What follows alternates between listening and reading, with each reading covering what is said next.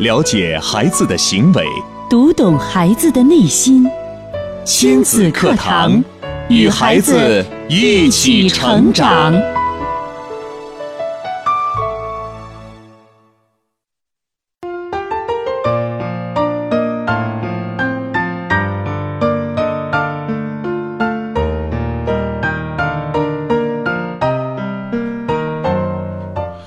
亲子课堂，做智慧父母。欢迎收听以心理学为基础的专业亲子教育节目《亲子课堂》，我是主持人袁明阳，我是主持人吴化。亲堂今日关注：孩子最恐惧的是什么？主讲嘉宾：亲子课堂创始人、亲子教育专家陆岩老师。欢迎关注收听。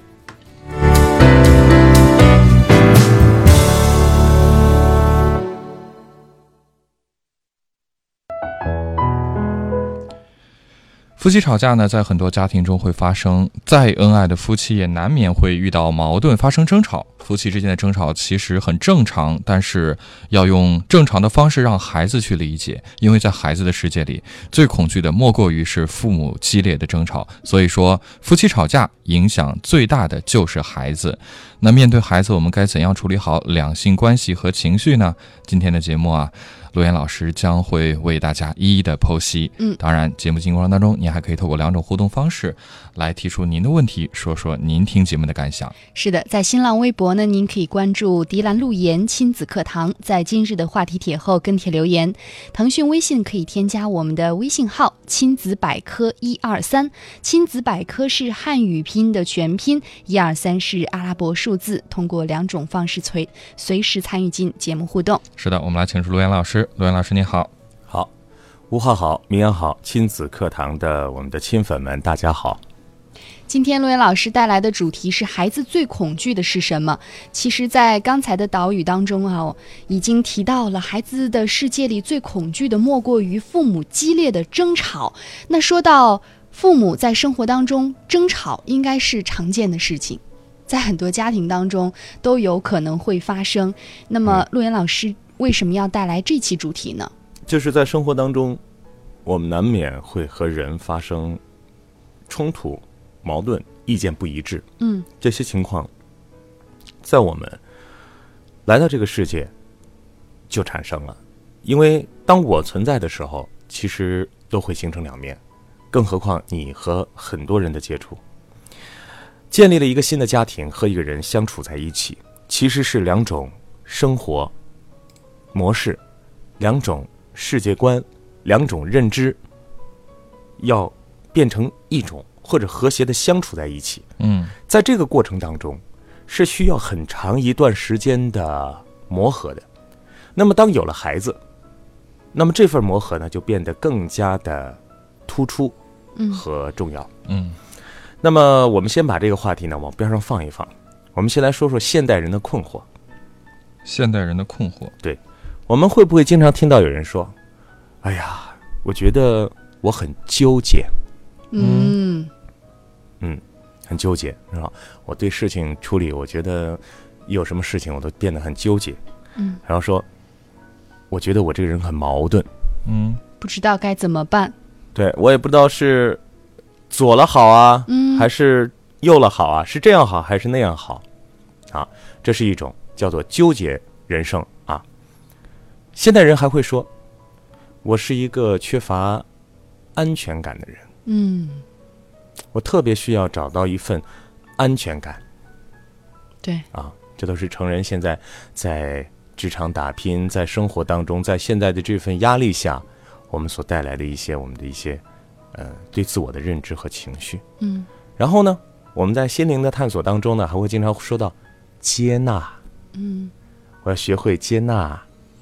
接纳发生的周遭，我们要懂得万事皆好。嗯，那么为什么纠结、矛盾、不安全感、无法接纳自我这些事情会发生呢？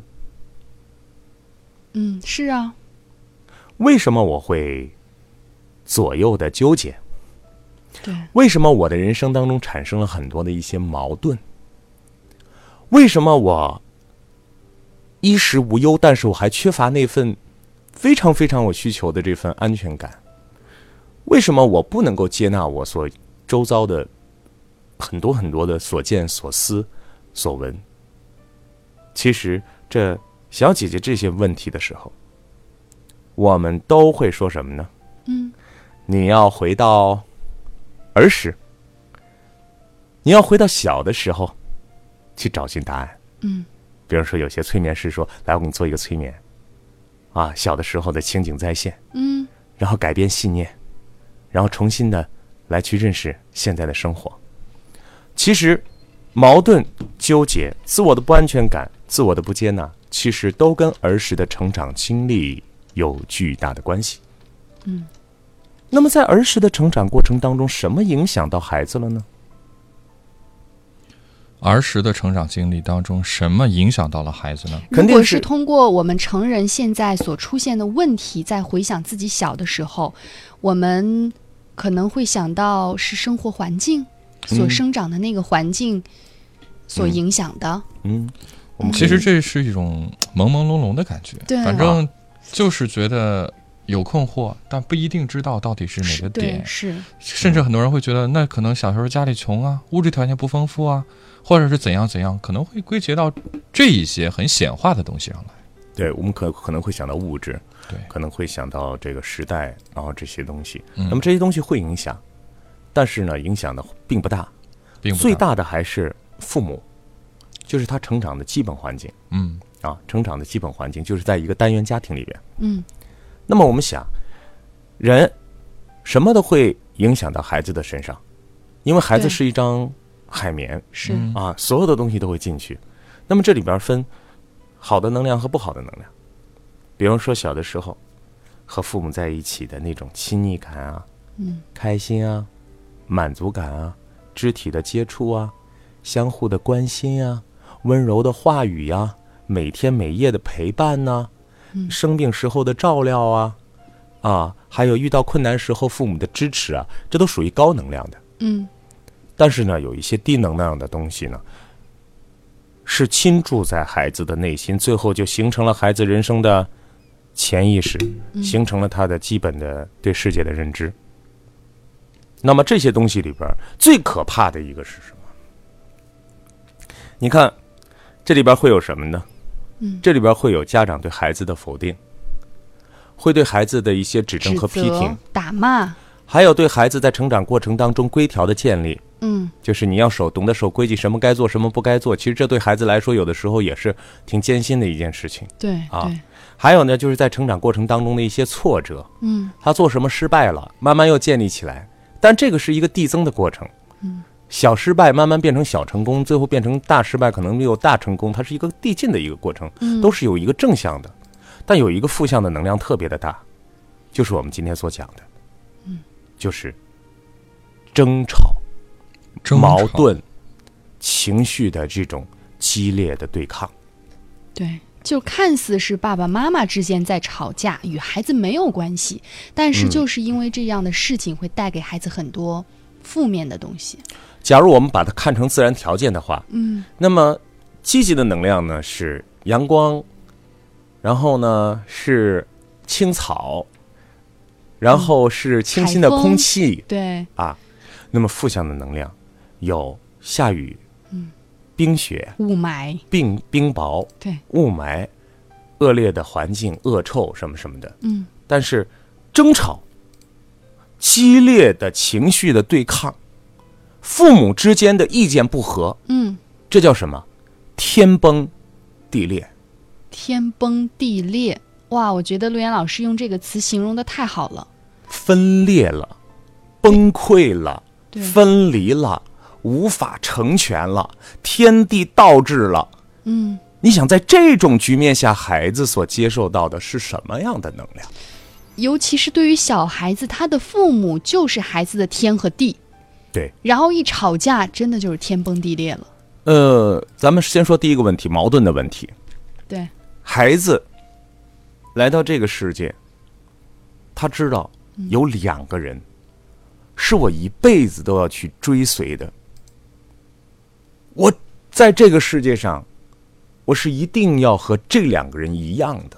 嗯甚至孩子的内心里边，首先啊，就这份爱不会因为你们俩的好与坏而改变。对对对，他妈再不好，他爸再做了多少错事，甚至是进了监狱，他还是他爸。嗯他还有一种追随的心，因为这是他的根儿，这是他的根源。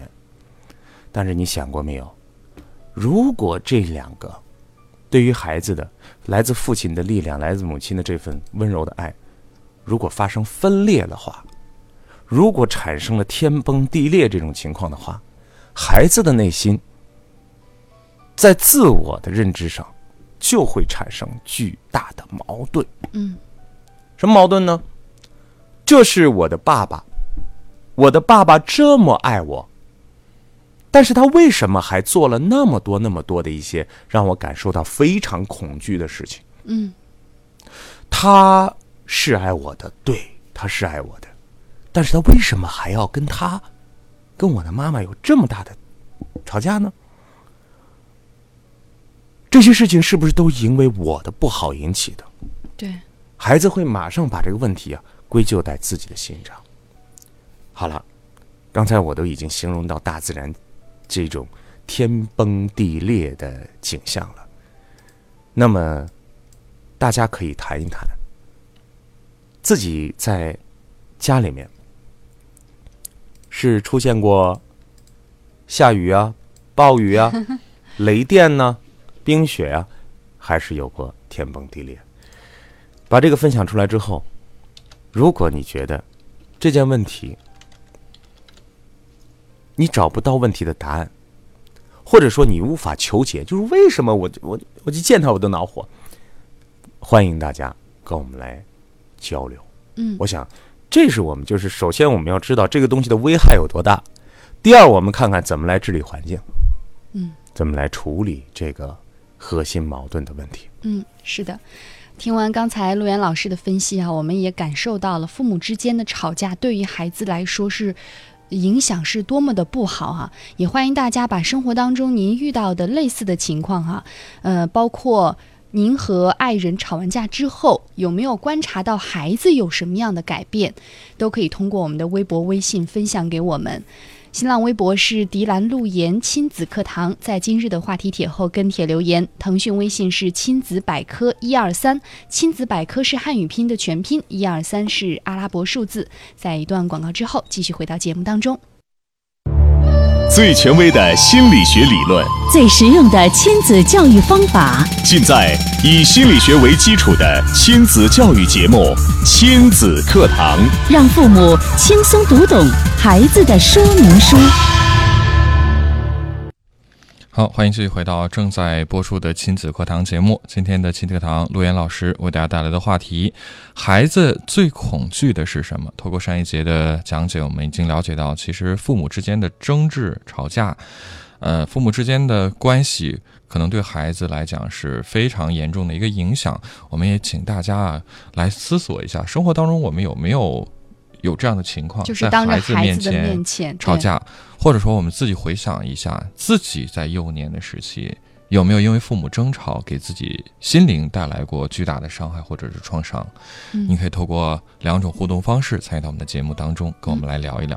新浪微博迪兰路言亲子课堂，腾讯微信添加微信号亲子百科一二三，亲子百科是汉语拼音全拼，一二三是阿拉伯数字。是的，我们看到活在当下就在微信公众平台当中发来了信息，他说。听完陆岩老师讲解的，父母激烈的吵架对孩子来说就像是天崩地裂，眼眶瞬间湿了。在我童年的记忆里有过，在我结婚生子后，我的孩子也经历过，好痛苦，好难过。嗯当我们有这种感受的时候，我们可能会后悔，但是呢，可能这样的事情还会发生，嗯并且这种事情的发生呢，会传下去，将当做一种家庭的文化，会传下去啊，一代一代相传。嗯，作为孩子来讲，小的时候是最害怕这个事情的。嗯呃，但是呢，等到他来处理他的两性关系的时候，他一定会用这种方法啊，嗯，他是从父母那里学来的，就是尽管是在很小的时候看到的。对，尽管是他最讨厌的，嗯但是你要知道，你最讨厌的那个东西，你会发现我有这个方法是最直接有效的，并且你会遵从父母的方法，并且父母所有的一些能力，你的能力都是父母给你的。嗯你所掌握的那些技能，其实都是父母给你的。那么，在你所掌握的你的字典里那些技能，其实就促成了你能够去做这件事情的一个非常大的资本。虽然你很讨厌，但是你的模板就是这样的，你很难去改变。嗯，除了学习，除了学习，除了能够接触到我们的节目啊，那我们今天就好好学习。是我们在咨询的过程当当中啊，经常会发现，所有的亲子关系的问题，都会追溯到两性的关系。嗯这是一个最基本的稳定的三角。两性关系出现问题，拉动孩子一定出现问题。我们可以用一个立体几何的方式来去做一个理解，这我在上课的时候呢会跟大家来讲啊。嗯，一个稳定的正三角形，这是非常稳定的。嗯，但如果说两个人关系不好，会怎么样？偏会拉开距离，对不对？嗯那么，当父亲和母亲之间的矛盾争执变大的时候，两个拉开距离的时候，孩子是需要父母的支撑力的。嗯在三角下，这个支撑力是很足的，但是我们想把这个三角拉大，嗯，然后孩子这个角呢变得非常大嗯啊，，对，这叫什么角？这叫什么角？有一个叫锐角，有一个叫钝角那，这肯定是钝角。是不是还给小学老师了？然后孩子的这个角变成钝角了，那么家长有再大的力量，能不能支撑到孩子？看能不能很支撑？难很难，那他们俩继续分离，还能不能支撑？不能。那最后呢，彻底的分离就平了。嗯平了之后，支撑能力还有没有？没有了。没有了。两边的父母的支撑能力，你再使再大的力气，孩子支撑不起来的。这是非常形象的一个说法啊。嗯所以呢，两性关系呢，确实，嗯、直接影响着亲子关系。如果不解决根儿的问题，我们把表面的问题来解决，我们用一些我们亲子课堂教你的方法，但是呢，也很难去把核心、把根给除掉啊。那么我下面呢，就花一点时间跟大家说一说，为什么争吵会引起孩子天崩地裂的心理感受。嗯，为什么争吵会让孩子比看恐怖片还恐怖？是。好，那么第一点呢，我们先来说一说孩子从很小的时候看到父母争吵的那一刻，看到父母争吵的那一刻的一个心理的变化，这种黑色的记忆、黑色的自我认知，来到这个世界了，父母就是这个世界。他并不知道这个世界是会有这么大的问题和矛盾的，所以孩子会把这个问题会影射在谁的身上？自己影射在的身上自己的身上，因为六岁以前的孩子会认为所有的父母的争吵的根源是我引起的。嗯，那么首先呢，他可能会制造一些问题，比方说叛逆，比方说情绪的不稳定，或者他根本就没有心思去学习。其实孩子是希望通过这种自己的问题吸引父母的关注，或者说正是父母的问题才导致了孩子在这方面各各种各样的问题。然后呢，孩子会以为这一切的这个冲突和矛盾都是他引起的，自己做的不够好，嗯才会出现这样的问题。嗯，由此他会认为自己是不好的、或者是多余的。不可爱的、嗯不值得爱的，甚至是丑陋的、嗯被邪恶的、被嫌弃的。那么在这种情况下，有孩子就会变得什么呢？就会变得纠结、矛盾，就会变得很执着。比方说，我必须要把某件事情做好，我必须要拼命的学习读书，希望能够减少争吵。但是这种效果一定会功亏一篑的。没有用。对，嗯然后呢，他们把父母的不和归结到自己的身上，结果一生都很自卑。嗯，遇到的问题呢，还会采取这种极端的方式，因为父母的方式直接传导给的是孩子的方式。好，这是第一点，孩子会马上把问题纠结在自己身上。那么第二点要说的是什么呢？孩子会潜移默化的学会你的处理方式。嗯，你是怎么来处理事情的？你是怎么来解决冲突和矛盾的？你说这个孩子想不想这样解决？他没有想不想，因为他手里这只有这一个方法，只有这一个方法。那么这是第一点，他只有一个方法。第二，他肯定想用更好的方法来解决，嗯，但是他有没有工具？没有，有没有能力？没有，有没有在信念当中的这些最基本的概念？没有，没有，因为他的概念都是要，你比方说啊，一个母亲就认为事事都要完美，嗯。男人总有做的不好的地方，嗯。那么他会和自己的丈夫产生很多的一些矛盾。嗯，孩子看到这个矛盾的时候，首先的感觉是不要有矛盾，对，希望是风和日丽。但是呢，他的内心接受的规条是什么？人要处处完美美，那么，当他见到了一个自己心仪的男人，嗯这都是下一代的事情，他会说：“我一定不能像我父母一样争吵。嗯”但是，父母给他的工具，给他的信念是什么？是要事事完美。嗯，所以他看到这个男人身上不完美，怎么办？挑剔他就想，我应该用温柔的方式来解决。哦，反正我要改造他。我再忍一忍，我还要用温柔的方式来解决。嗯但是，总有一天，嗯，我发现我用这种方式，没，他还是这样。嗯，我已经用了我的最大限度，对，所以一忍再忍，不能再忍。那么现在最好的解决方式是什么？吵，像母亲一样，嗯把他给 bypass 啊，争执。所以不是我们的情绪让我们产生了争吵，而是我们的信念，我们处理问题的方法，我们的信念规条，嗯，导致我们才这样做。不是情绪，不是是情情绪是的对信念信念，你自己相信什么，对吧？你就相信今天一下雨是一个最糟糕的日子，好嘛？嗯，你看见下雨你就痛苦，你的信念里边下雨就是一件很开心的日子，多浪漫呀！呃，也没有紫外线了，然后还能睡个好觉，这是很多好事都出现的时候。哎，可是，嗯，很多父母也知道这样不好，他的信念里面就是我不能这样做，嗯为什么还是？他的信念不是我不能这样做，哦他的信念是，你为什么还是回来不脱鞋？嗯，你为什么撕纸的时候还是不按印儿撕？为什么你挤牙膏的时候都不知道个挤？这么小的事情你能不能做好？嗯这不是我完美主义啊，这不是我追求完美啊，这不是说我有情绪啊，能不能做好？好，你说这事儿你能忍不能？是的你是，我的最好的朋友，你觉得能不能忍？我觉得确实在生活当中啊，也遇到过类似的这样的情况，就是闺蜜会诉苦一个什么什么样的事情，为什么她就不能怎么怎么怎么样？我们会站在自己的角度考虑。和闺蜜谈话是最没有效率的，啊，有的时候呢，你你就像我说，你同情不同情吗？同情，就是都是她做的不好，怎么怎么怎么样。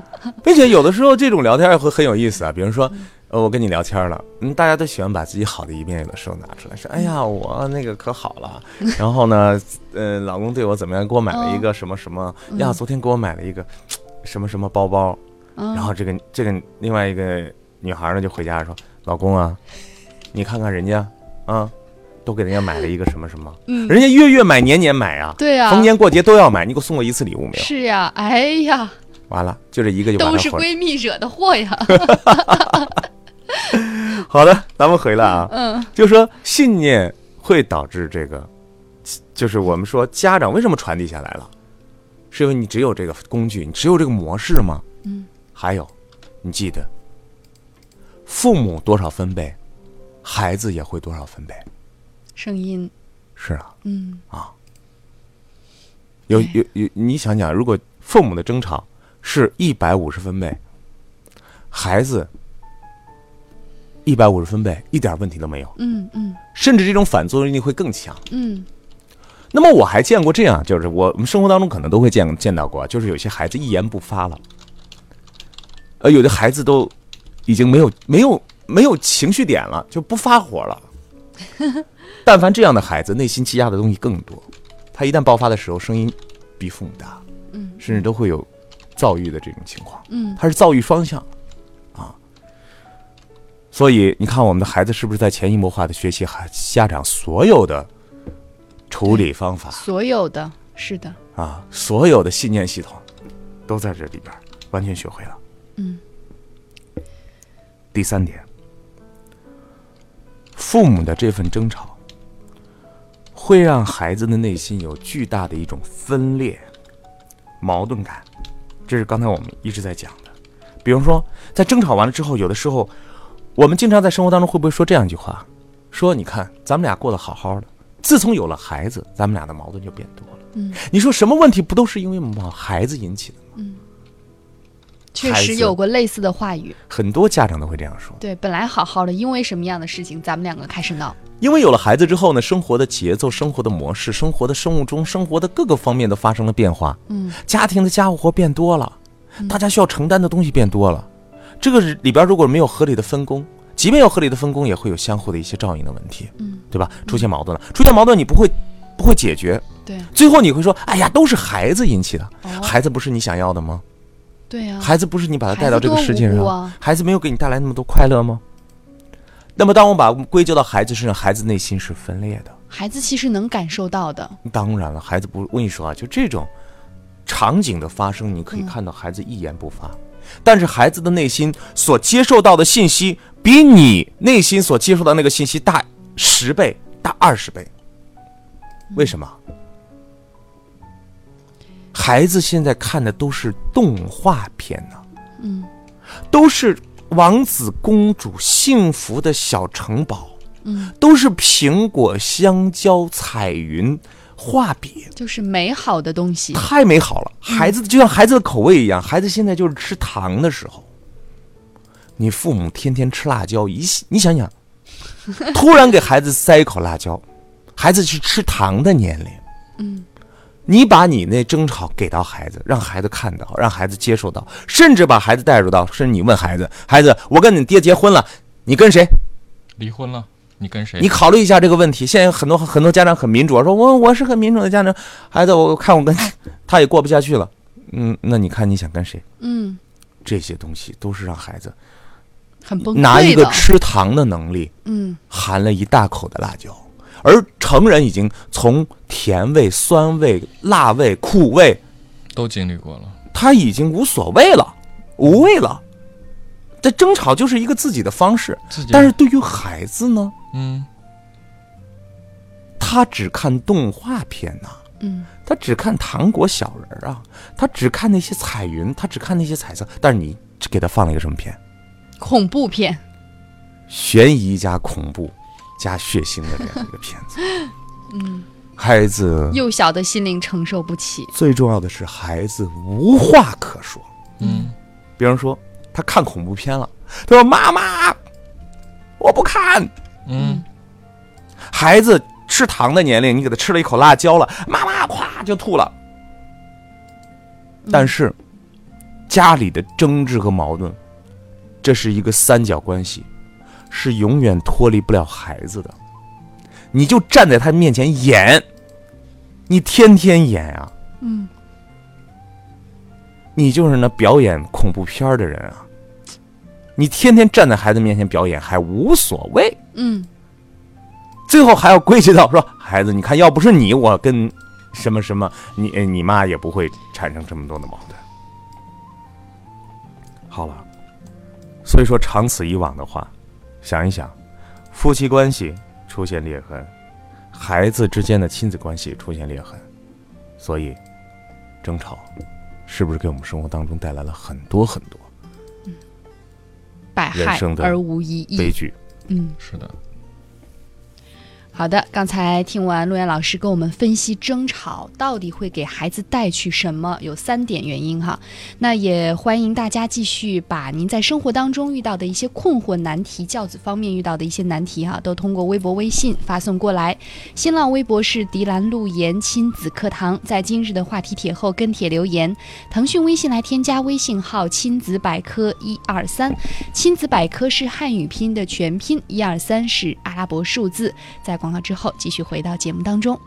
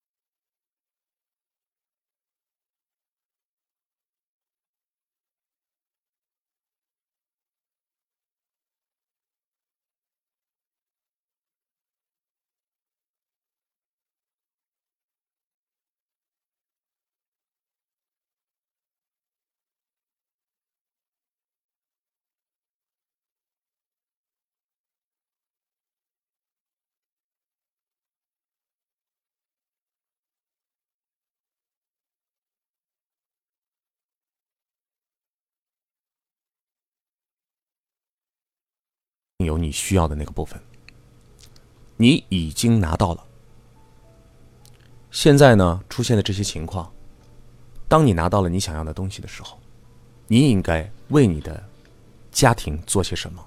嗯，听到你家爱人这种情况，及什么什么什么说了各种各样的情况啊，都是一些负面的啊，当然就是你现在感受到了这个丈夫身上特别多的不好，但是呢，我能够感受到他是一个挺有责任感的男人，他做事的效率还是应该是挺高的，并且呢，他的决断力应该很强，他应该在外面做事情做得还不错。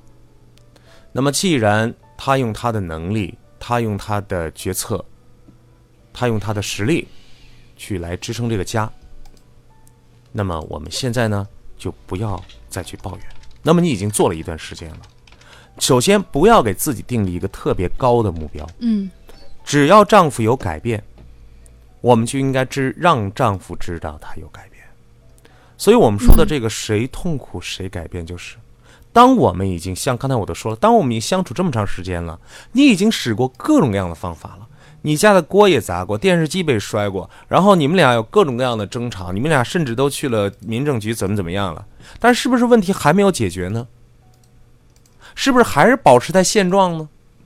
如果还是保持在现状，我们就开始想一想，我们做些什么让它改变，而不是我们天天用通过这样的方式去你改变，你改变，你改变呀，这个人不好，东求诉西诉苦，哎呀，我跟你说啊，这个人有多不好啊。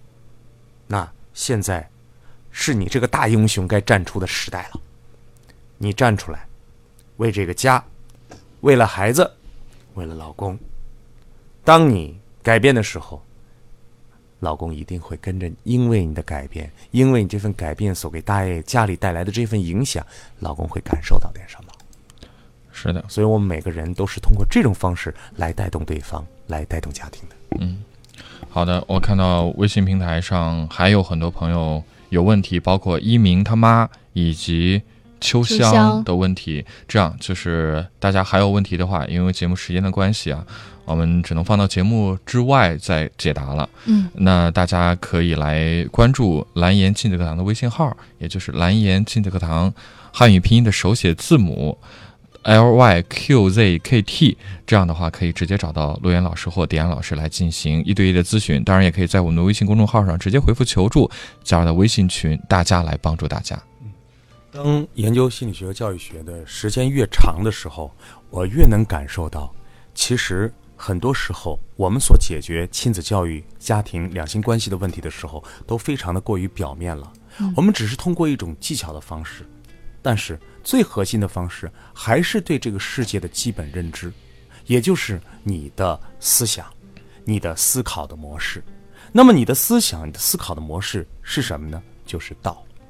所以有很多的朋友跟我说：“诶，亲子课堂，正言蓝语《道德经》，点老师和和周正教授在讲这个《道德经》的时候，为什么要放在亲子课堂里边？对，这好像看起来是不搭嘎的两件事儿。对所以呢，当我去深入的并一期一期的收听、学习、提高的过程当中，我发现，当能把黑与白、正与反、深与浅，很多很多《道德经》当中的每一章的搞清楚的时候，你会发现你对世界的认知发生改变了。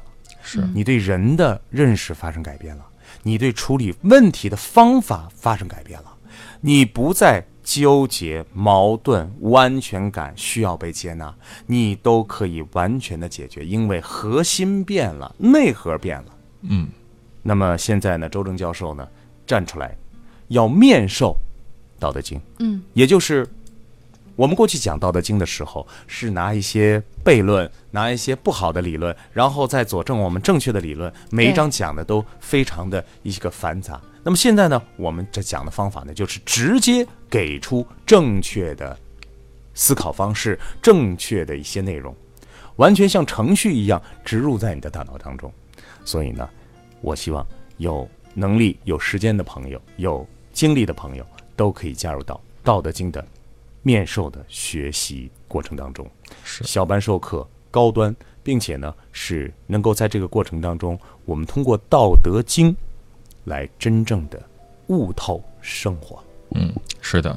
如果您感兴趣，想要有更多的了解，或者想报名咨询，记得可以拨打我们的热线四零零七幺七六六七六四零零七幺七六六七六来进行咨询。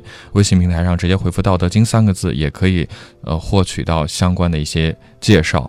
呃，其实真的是这样。我想像陆岩老师所所讲的亲子课堂，虽然一开始我们都是因为亲子的困惑来听节目的，但你越深入学习，会发现，其实我们真正需要去提升的就是自我、自己和世界的关系。当自我的认知提升了，一切的问题、亲子的难题都会迎刃而解。所以说，《道德经》的研修班应该是呃高。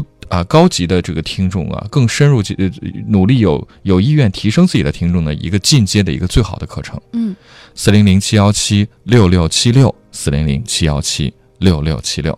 好，今天节目就这样，感谢大家的关注和收听，明天同一时间，金立堂和您不见不散。